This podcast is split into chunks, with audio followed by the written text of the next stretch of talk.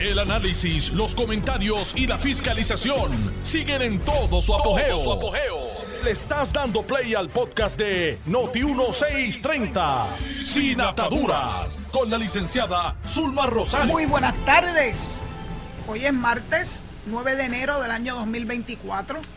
Esta es su amiga Zulma R. Rosario Vega en Sin Ataduras por Noti1 la mejor estación de Puerto Rico, sin duda, y viene reforzada en los próximos días y primera fiscalizando.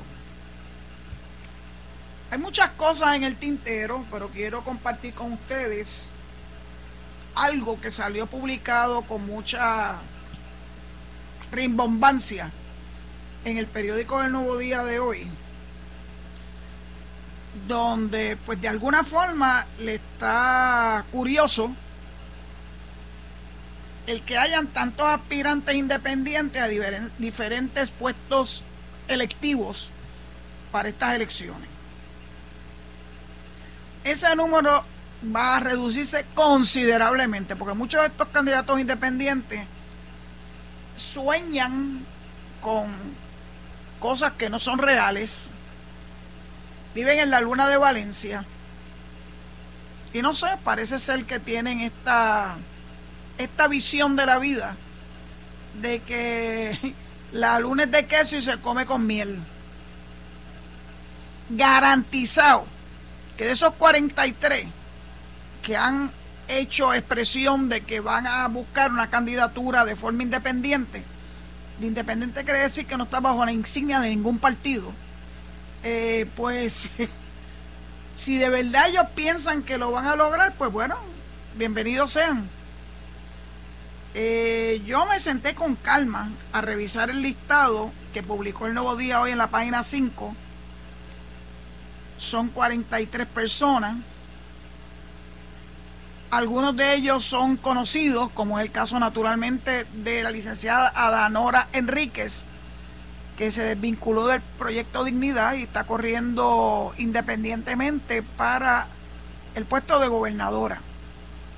Ustedes ya saben esa historia, ella era la persona que había demostrado y mostrado interés en ocupar esa silla bajo el proyecto Dignidad y entonces de momento llegó con un paracaídas eh, Javier Jiménez, el alcalde de San Sebastián, y le echaron un lado estrepitosamente eh, sin reconocerle eh, que fue de la original del proyecto Dignidad que fue la persona que más votos obtuvo en las elecciones pasadas para, bajo esa insignia y más que todos los demás. Pero eh, de momento Proyecto de Unidad se convirtió en un partido muy machista y echó a un lado unas aspiraciones legítimas de una mujer abogada y claro, se le hizo fácil porque no estaba en el plan de ellos y nunca lo ha estado. Tener personas que estén vinculadas a la ideología estadista. Y la licenciada Nora Enrique ha expresado públicamente que ella es estadista. Así que no solamente la echa a un lado por ser mujer, por ser negra y por ser estadista. Eh, eso es un, una situación insuperable.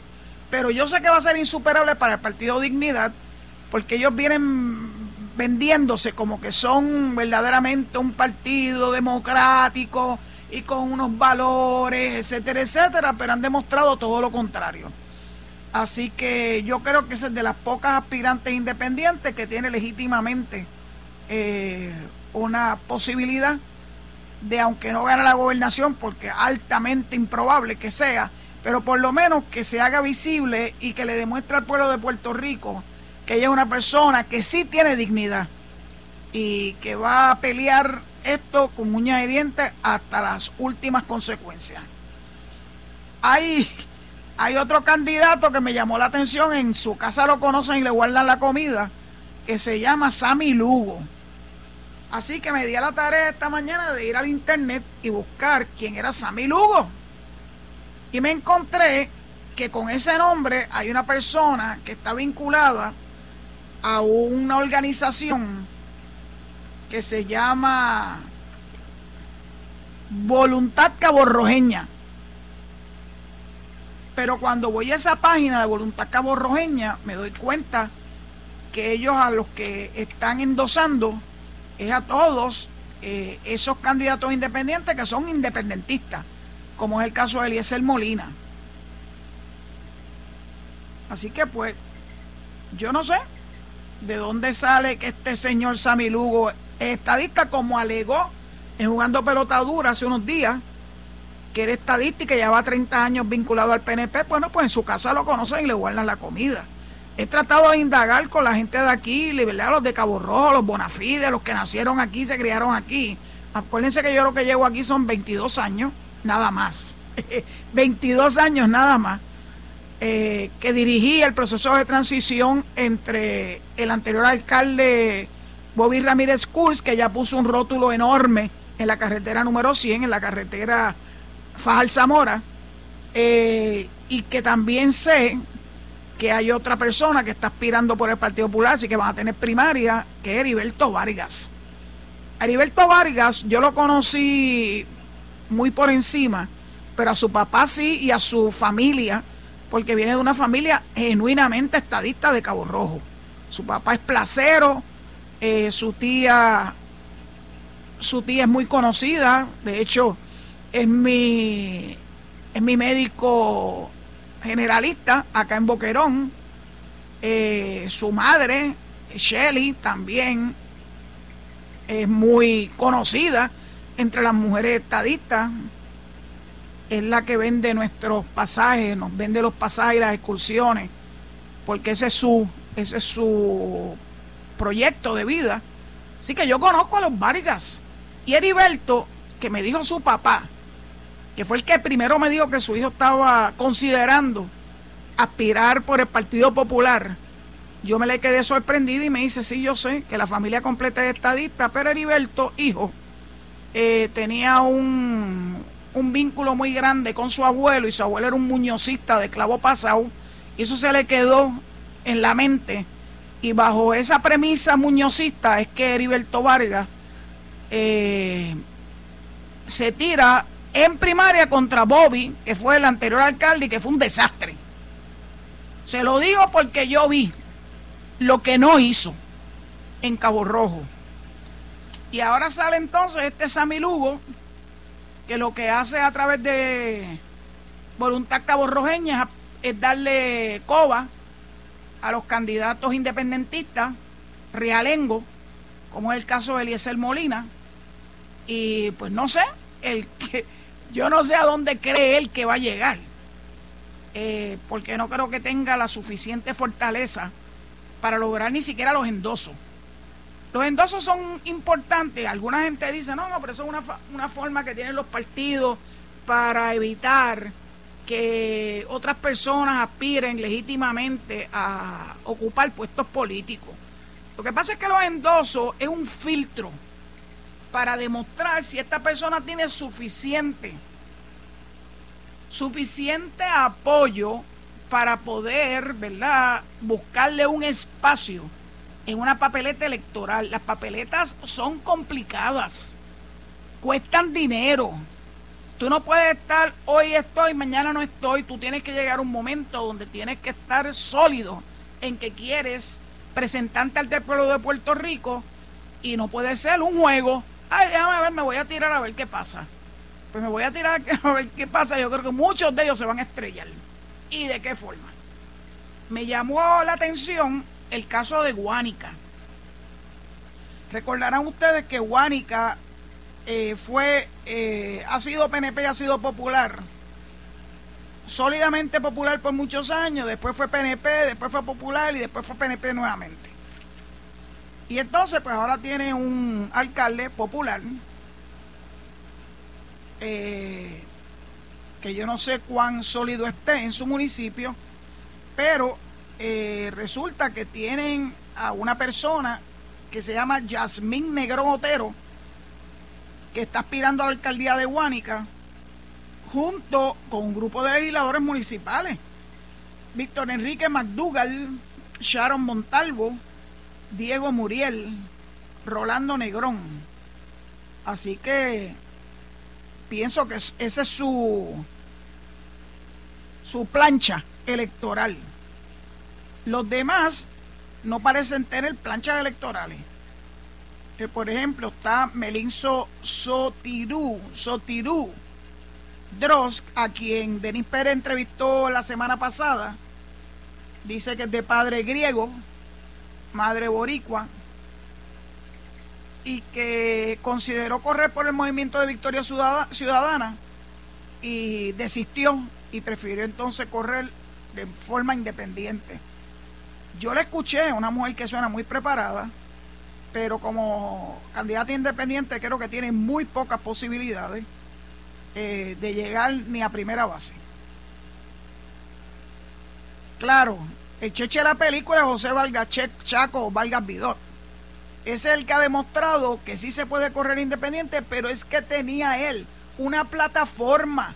La gente lo conocía por algo hermoso, que es su labor para las clases más necesitadas de Puerto Rico y las que menos eh, ayudan los demás, como son las personas que son drogodependientes y las personas sin hogar.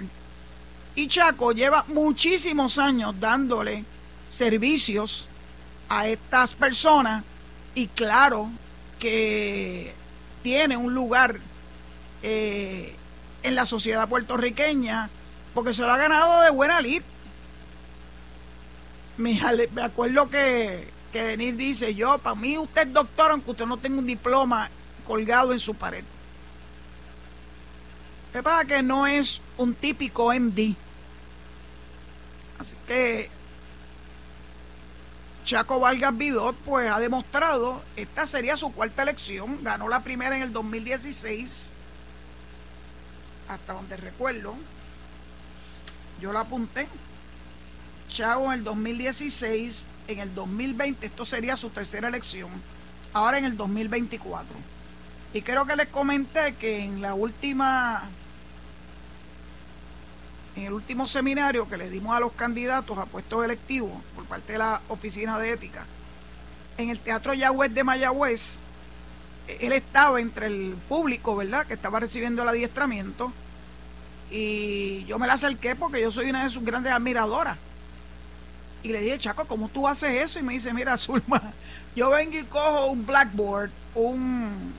De hecho, coge los anuncios que están en las diferentes postes y utiliza el anverso, o sea, la parte de atrás del anuncio, para poner su eh, propaganda. Y entonces, cuando va, cuando va a ir un pueblo, pues pone esa propaganda con un poquito de antelación en ese, en ese pueblo. Y luego, cuando termina esa participación en ese pueblo, pues se la lleva y la pone en el próximo pueblo. Así que, con muy poco capital económico, él ha logrado demostrar que se puede conseguir el aval del pueblo de Puerto Rico en una candidatura independiente, pero esta vez eh, yo estoy segura que él va posiblemente a pasar la salsa de Guayacán, porque ahora son muchos los candidatos. En el caso del Senado está, además de él, eh, señor José Luis Oyola Torre, Andrés Rúa González, Sharon Rodríguez Díaz, Elizabeth Torres, sí, esa misma. Eliezer Molina, Nelson Raúl Albino.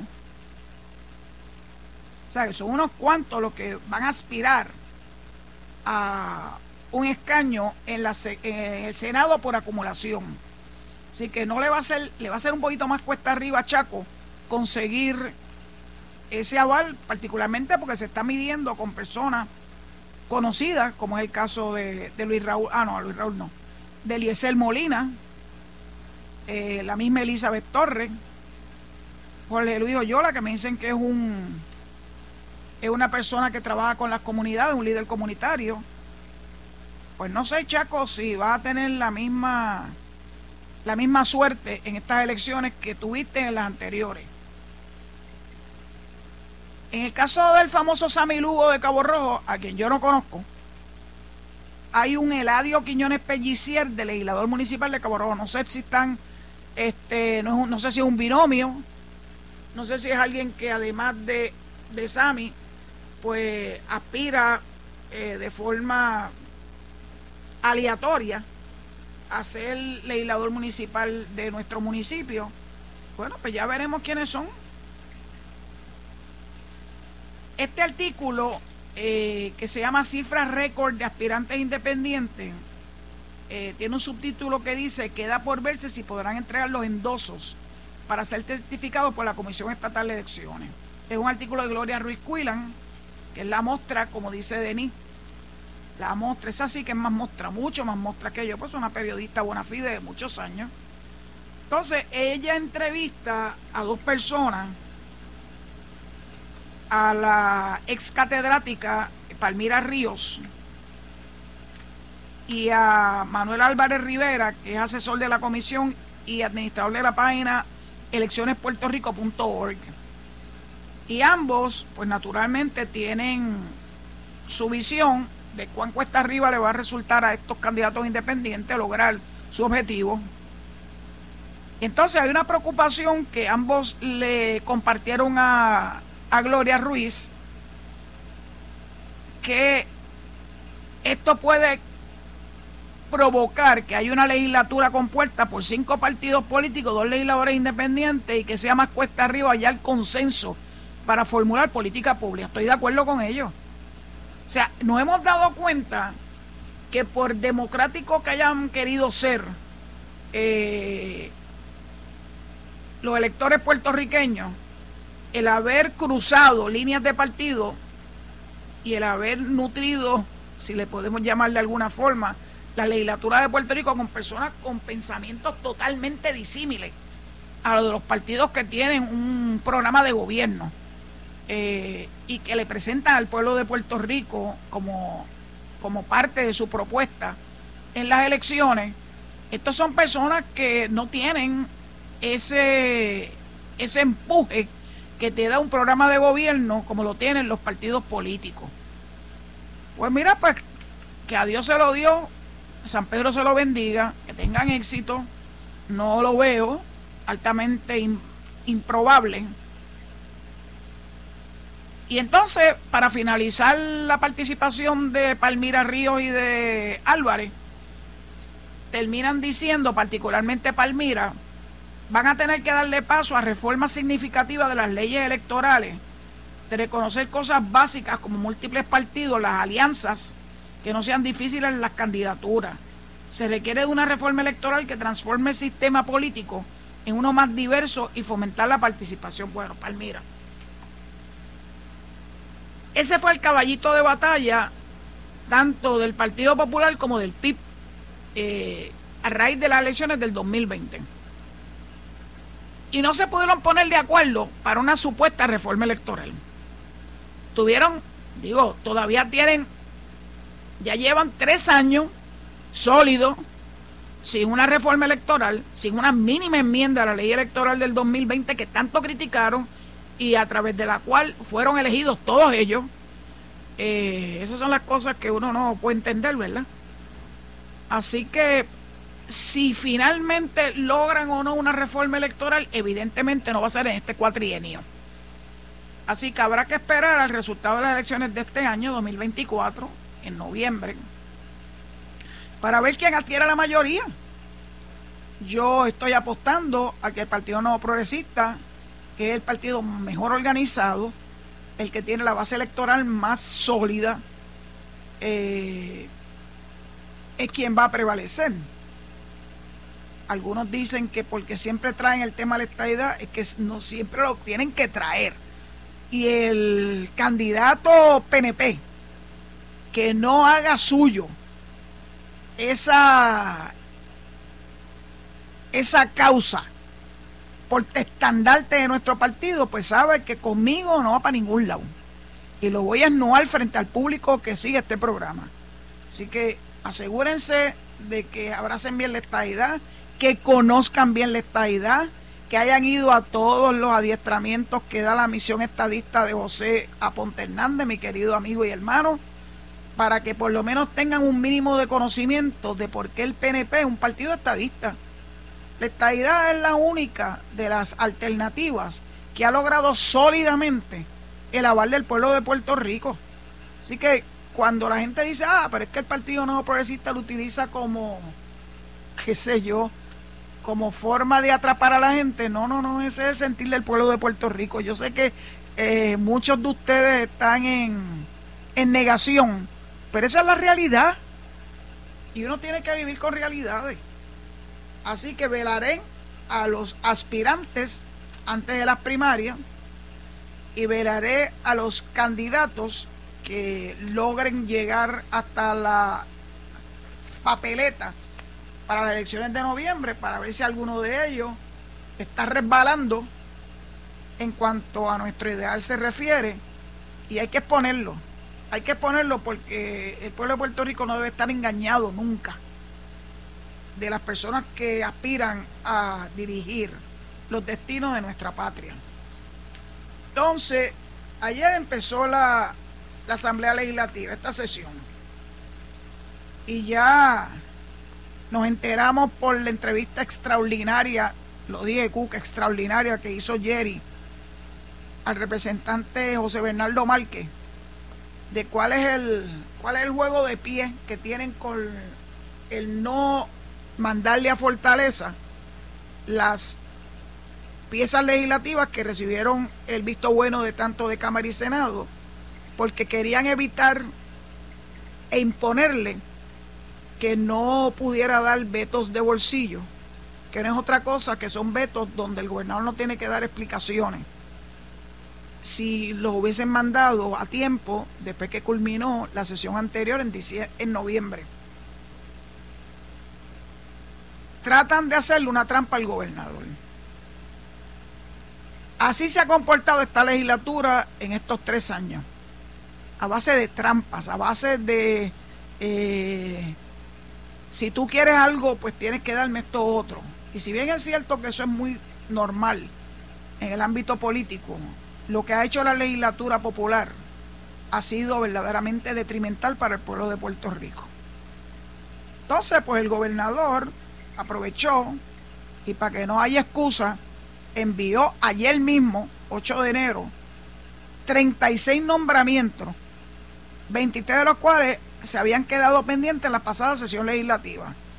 Así que a los que andaban diciendo, especialmente José Luis Dalmau y Tatito, de que la bola estaba en la cancha del gobernador, pues mira ahí, rapidito, ahí están.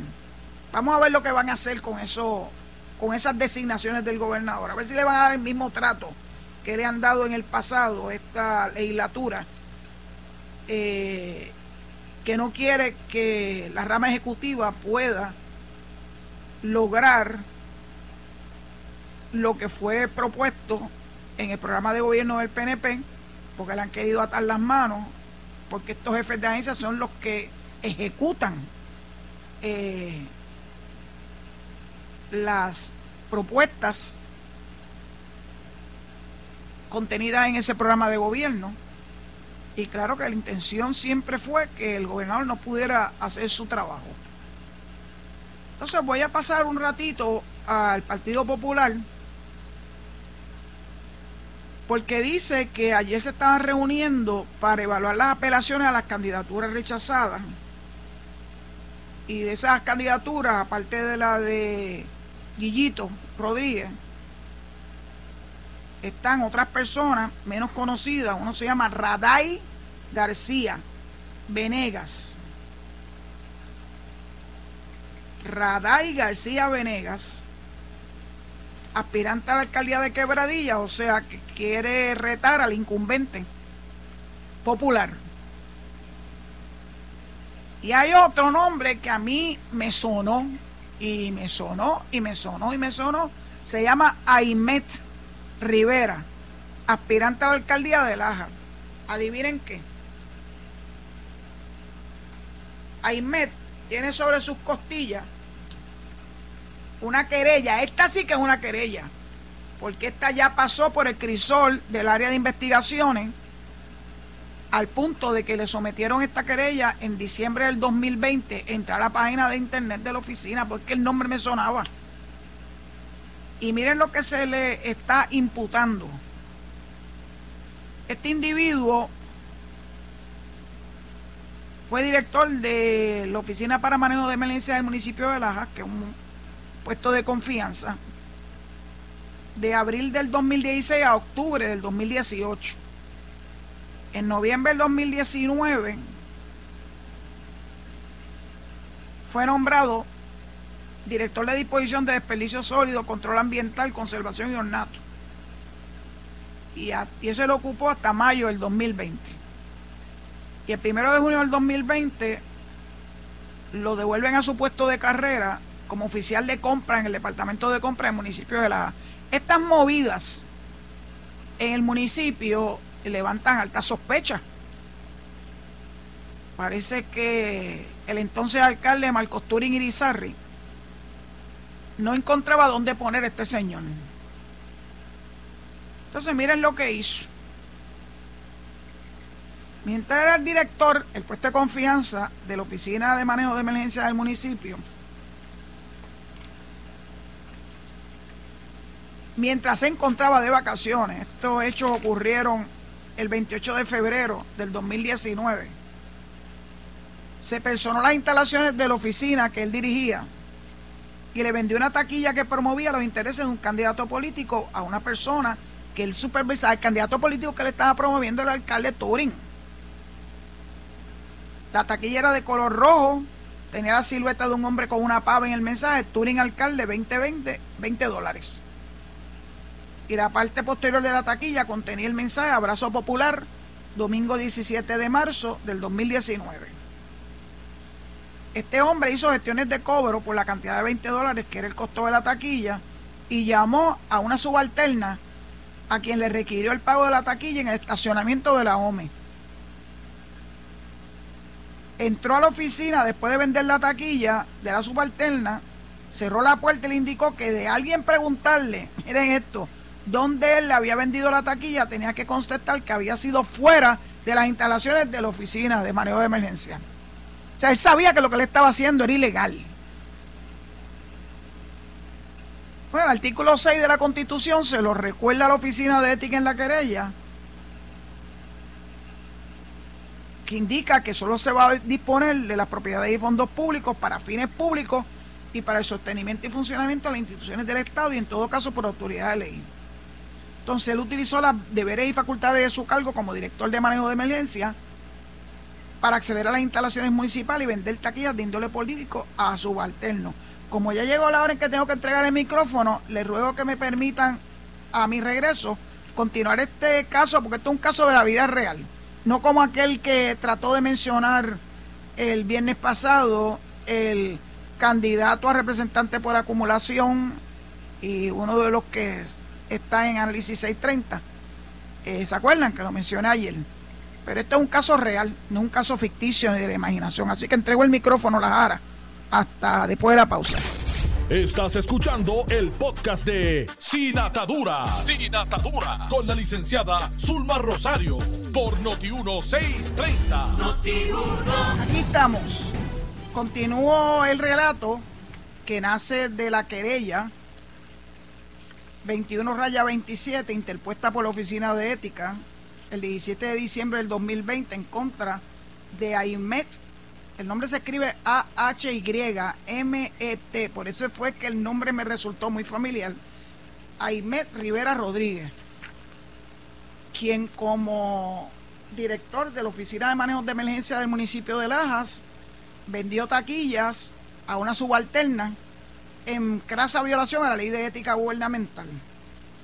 Entonces dice eh, una de las alegaciones de la oficina en esta querella, que no se ha terminado, todavía está activa, que un servidor público, tal como dice el artículo 4.2 de nuestra ley, no puede utilizar los deberes y las facultades de su cargo ni la propiedad o fondos públicos para obtener directa o indirectamente para él o para una persona privada o negocio cualquier beneficio que no esté permitido por ley. Utilizando sus facultades como director de la Oficina de Manejo de Emergencia Estatal, tuvo acceso a subalterno y promovió directamente los intereses electorales del alcalde Marcos Turín Irizarri vendiendo taquillas para una actividad de este en las instalaciones de la Oficina de Manejo de Emergencia. Es una violación al inciso K del artículo 4.2 de la Ley de Ética que dice que un servidor público no puede mientras se encuentra en funciones de sus trabajos, dirigir o fomentar actividades que directa o indirectamente promuevan los intereses electorales de cualquier partido o candidato político. Tampoco puede, según el artículo 4.2m de la ley de ética, no puede, mientras se encuentre en funciones de su trabajo, exigir o solicitar a los demás servidores públicos que hagan contribuciones económicas o que, o que empleen de su tiempo para realizar o participar en una actividad política. Sus acciones, con sus acciones transgredió la normativa ética, quebrantó la imagen de integridad y confiabilidad y respeto que debe distinguir, que debe distinguir un funcionario público. La apariencia de imparcialidad e integridad de la función pública se afectó. La conducta antes descrita es una violación al, al inciso S del artículo 4.2 de la ley de ética que dice que un servidor público no puede llevar a cabo una acción que ponga en duda la imparcialidad o integridad de la función gubernamental. Se le está imputando estas violaciones de ley de ética, las posibilidades que le impongan multas que ascienden hasta un máximo de 20 mil dólares por cada instancia violatoria de nuestra ley. Y tiene que pagarlo.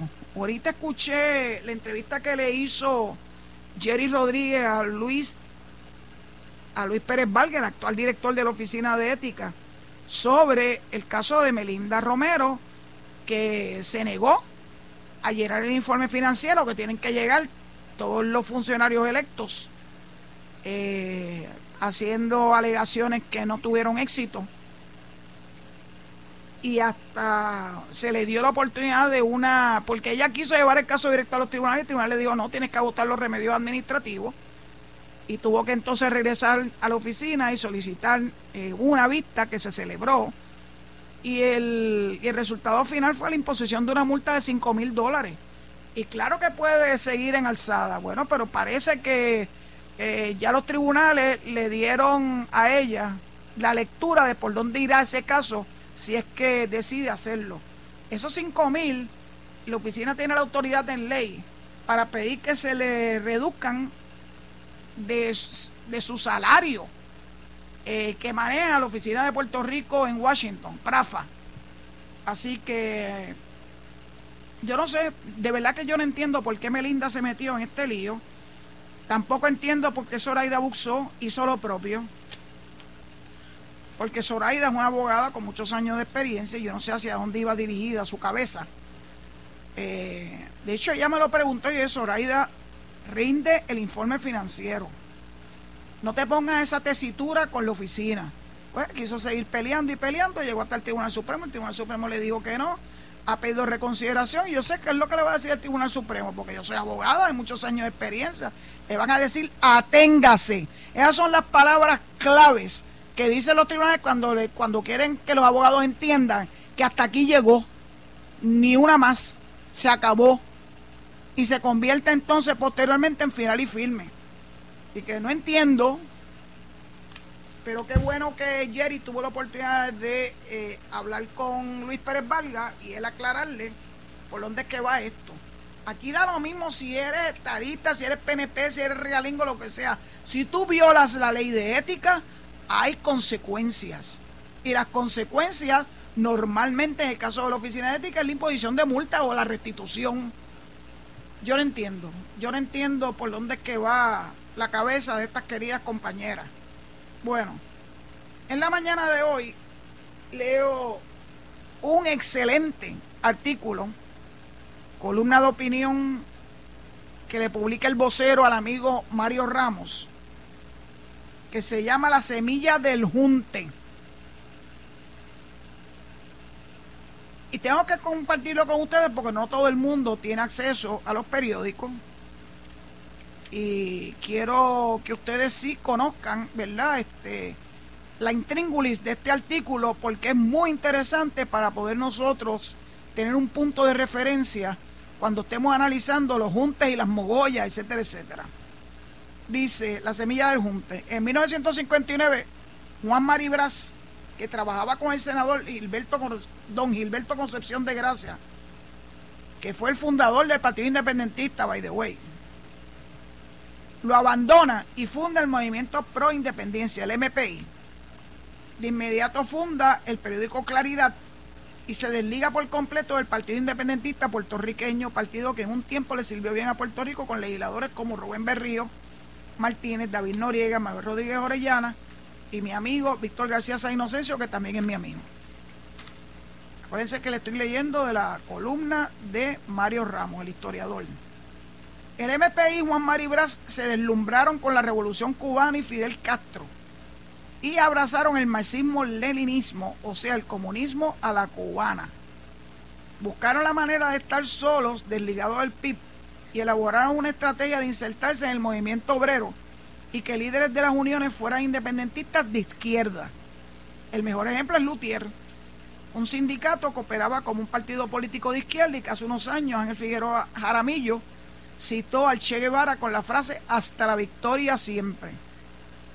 Durante los años 60, mientras don Gilberto Concepción de Gracia llevaba su partido por la senda del honor y la dignidad, el MPI hacía su trabajo solapado por la ruta comunista.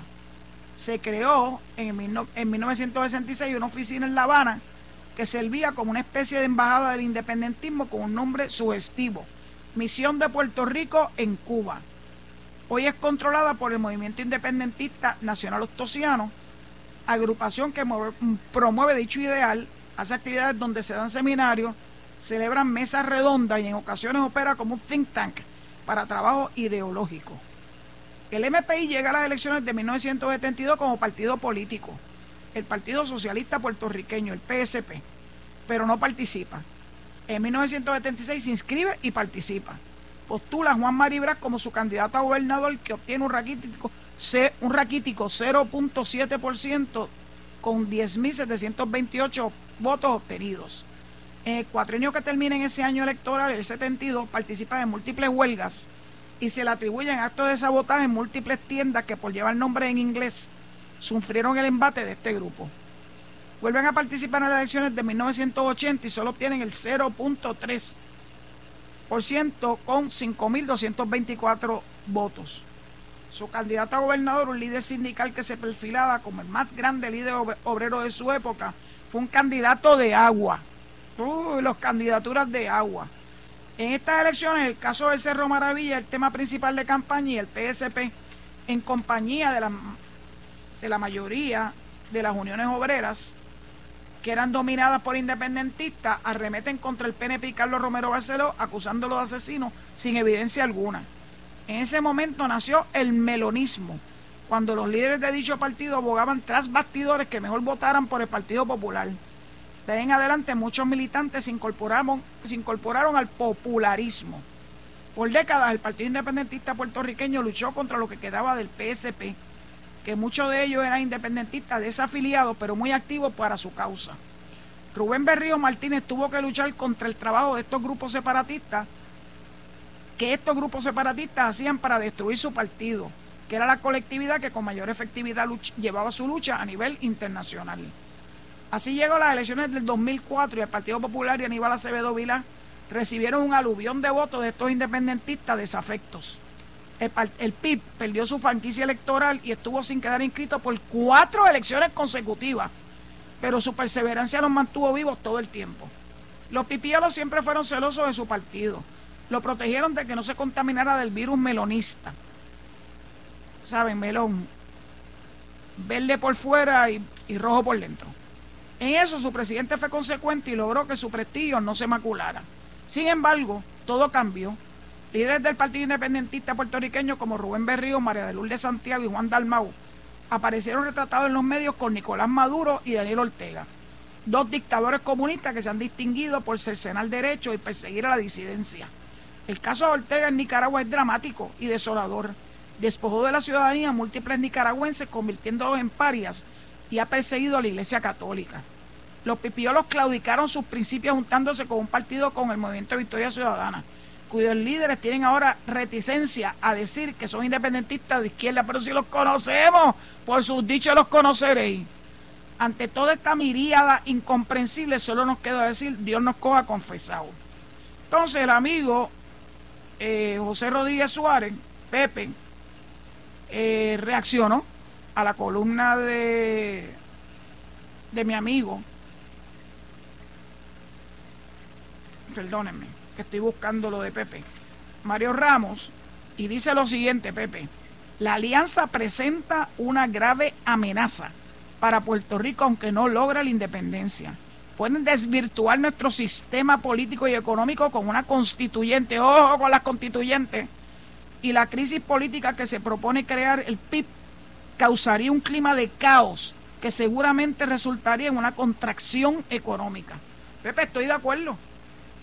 Eh, cuando yo oía a Juan Dalmau decir que se iban a tirar a las calles en contra de la Junta de Control Fiscal, yo dije, oh, oh, esto suena a los momentos más álgidos en que se tiraron a las calles y, e hicieron cosas terribles. Entre ellos, jamás olvidaré que una de sus militantes, por querer llevar las cosas a un extremo, eh, tiró una bomba incendiaria a un banco en Atorrey y terminó presa. Y después, mientras estuvo prensa, Nina Dross nos recordó que su abogada supuestamente había sido Mariana Nogales, que la dejó, la dejó sola. Después que de alguna forma esta gente las... Es como el caso de Trump. Ahora de momento me viene eso, a la mente. Tú haces y dices cosas que algunas personas la pueden interpretar como que necesitas que haya una acción específica. En el caso de Trump, este, muchos de sus eh, más obsesionados eh, seguidores eh, entraron al Congreso a destruir, hubo muertes, porque la intención era impedir que el vicepresidente Mike Pence certificara, como dice la Constitución, que es una de las funciones del vicepresidente de los Estados Unidos, eh, los resultados de los colegios electorales que favorecían a Joe Biden. Así que algo similar ocurre cuando se dan estas manifestaciones amparadas en el derecho a la libertad de expresión y de asociación, pero que se tornan en violentas porque algunas personas llevan las cosas a un extremo. Y eso fue el caso de Nina Dross. Y después vino Mariana Nogales y la dejó en la estocada. Así que uno tiene que tener mucho cuidado con esta gente que se visten con ¿verdad? el disfraz de, de oveja, pero actúan de forma tal que uno puede anticipar y atisbar su verdadera razón y lo que pretenden hacer es desestabilizar el sistema democrático que opera en Puerto Rico. Así que tengan mucho cuidado y agradezco que Pepe se haya expresado al respecto, porque la verdad es que esos juntes y mogollas que parecen lo más cute para algunas personas, no todos tienen la visión de anticipar hacia dónde van dirigidos los mismos. Y que tengan mucho cuidado con los juntes. Mucho cuidado. Bueno, vamos a ver qué es lo que está planificando la legislatura de Puerto Rico ya el gobernador le mandó los nombramientos, las designaciones. Vamos a ver qué van a hacer. Lo vamos a estar vigilando muy de cerca. A ver si vuelven otra vez con la guasimilla esa de no, no atender ni evaluar, como se supone que se evalúen, los, las designaciones del gobernador para darle su aval, su consentimiento para que puedan ocupar los puestos a los que han sido designados por el gobernador. Dice que hay diversas medidas, esto también es un artículo de hoy en el Nuevo Día, de Ley Sacaro, Nidia Bausá y Gloria Ruiz Cuilan,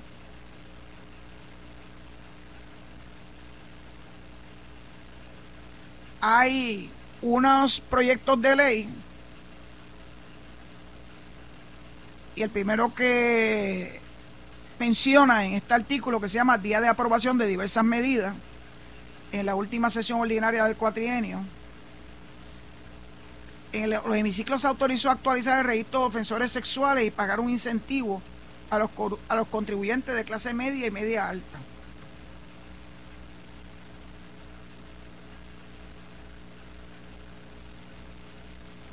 Dice, con la aprobación de una medida para crear el delito de exposición obscena frente a menores, y otra para definir las responsabilidades del gobierno e individuo respecto a las actualizaciones de registro de personas convictas por delitos sexuales y abuso contra menores, ayer inició la séptima sesión ordinaria de la Cámara de Representantes.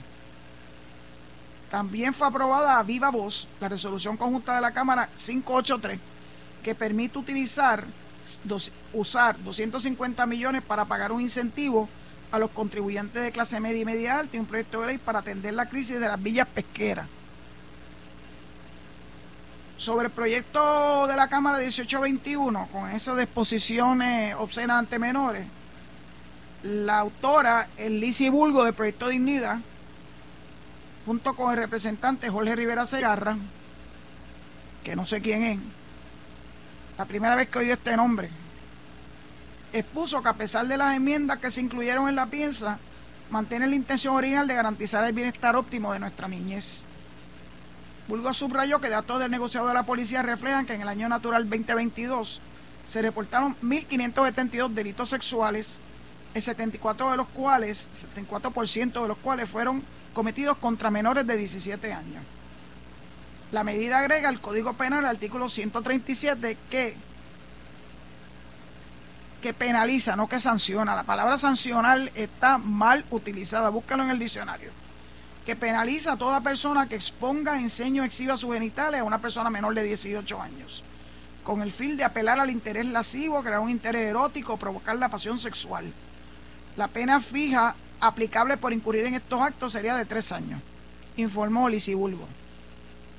El portavoz del PIB, Denis Márquez, recordó que la propuesta original, tal y como estaba redactada, contenía vicios de inconstitucionalidad, ya que atentaba contra la libertad de expresión y las expresiones artísticas al proyecto original, al proyecto original, original lo hubiese votado en contra.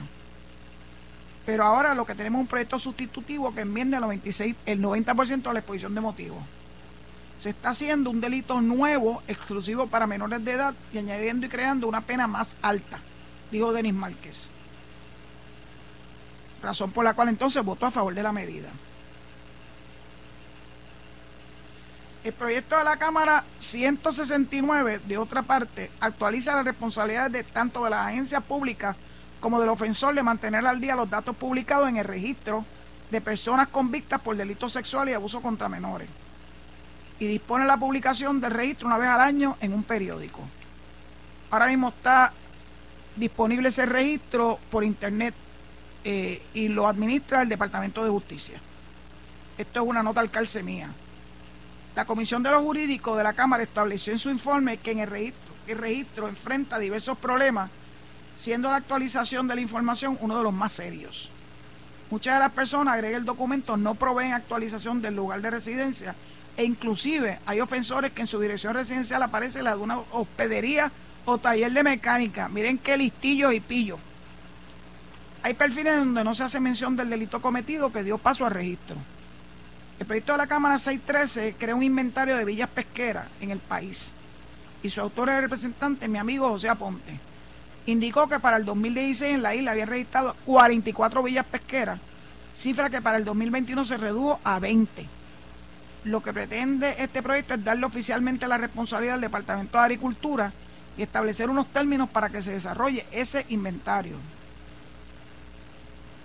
La reforma laboral Mm, en reconsideración no fue atendida,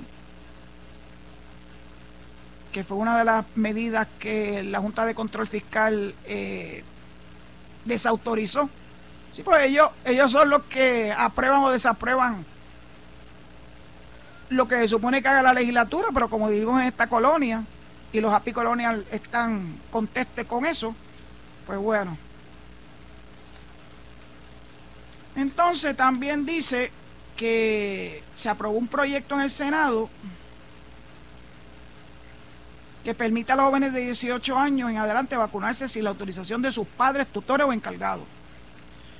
Esto de que una persona a los 18 años todavía se le considera un menor de edad es una ficción de ley. A los 18 años estos son unos grandes manganzones. Este, y cuando Pedro Rosselló intentó que los 18 años fuera al igual que en el ámbito civil, los 21 años, que es la mayoría de edad, y los 18 se equipararan, vinieron los que siempre se oponen a todo a decir, no, pues eso es una forma de que los padres evadan su responsabilidad económica con las pensiones alimentarias. Como quieras que te pongas, tienes que perder. Eso mismo pasó con la fianza. Es mejor necesitarla, tenerla y no necesitarla que necesitarla y no tenerla. Cuando todo el mundo sabía que el propósito y estaba establecido claramente era la fianza que no fuera, ¿verdad?, obligatoria para todo tipo de delitos, particularmente los delitos más, más deleznables como es la violación, el asesinato, etcétera. Pero aquí los más que saben convencieron al pueblo de Puerto Rico de derrotar esa enmienda constitucional. Hoy en día estamos pagando las consecuencias. Yo oigo constantemente a la gente decir, ah, pero esa fianza tan bajita que le han impuesto o esa fianza tan alta que le han impuesto, pues mira, no le han dado alternativas a los jueces de poner fianzas que sean razonables. Porque como hay que ponerle fianza, en el ámbito federal no están obligados a ponerle una fianza. Por el contrario, si el fiscal logra convencer al magistrado, al juez a cargo, que esa persona no es una persona que sea de fiar, que puede potencialmente convertirse en un prófugo de la justicia, el juez sencillamente no le impone fianza y lo mata derechito, lo manda derechito para Chirola, hasta que se vea el caso en su fondo. Pero aquí en Puerto Rico, en el nivel estatal, eso no es así. Gracias a todos aquellos que se opusieron a la limitación a la fianza, no a la derogación del derecho a la fianza, sino a la limitación de ese derecho. Así es la vida. Años más tarde nos damos cuenta de los errores que cometemos. Dicho eso, pues le entrego el micrófono a mi querido amigo Lajara. Eh, estoy en el tiempo asignado antes de la pausa y les pido que se mantengan en sintonía con la programación de Noti1 y que mañana a las 4 de la tarde me hagan el favor de escucharme en este su programa sin ataduras. Será Esto fue el podcast de Noti 1630 Sin ataduras con la licenciada Zulma Rosario. Dale play a tu podcast favorito a través de Apple Podcasts, Spotify, Google Podcasts, Stitcher y notiuno.com.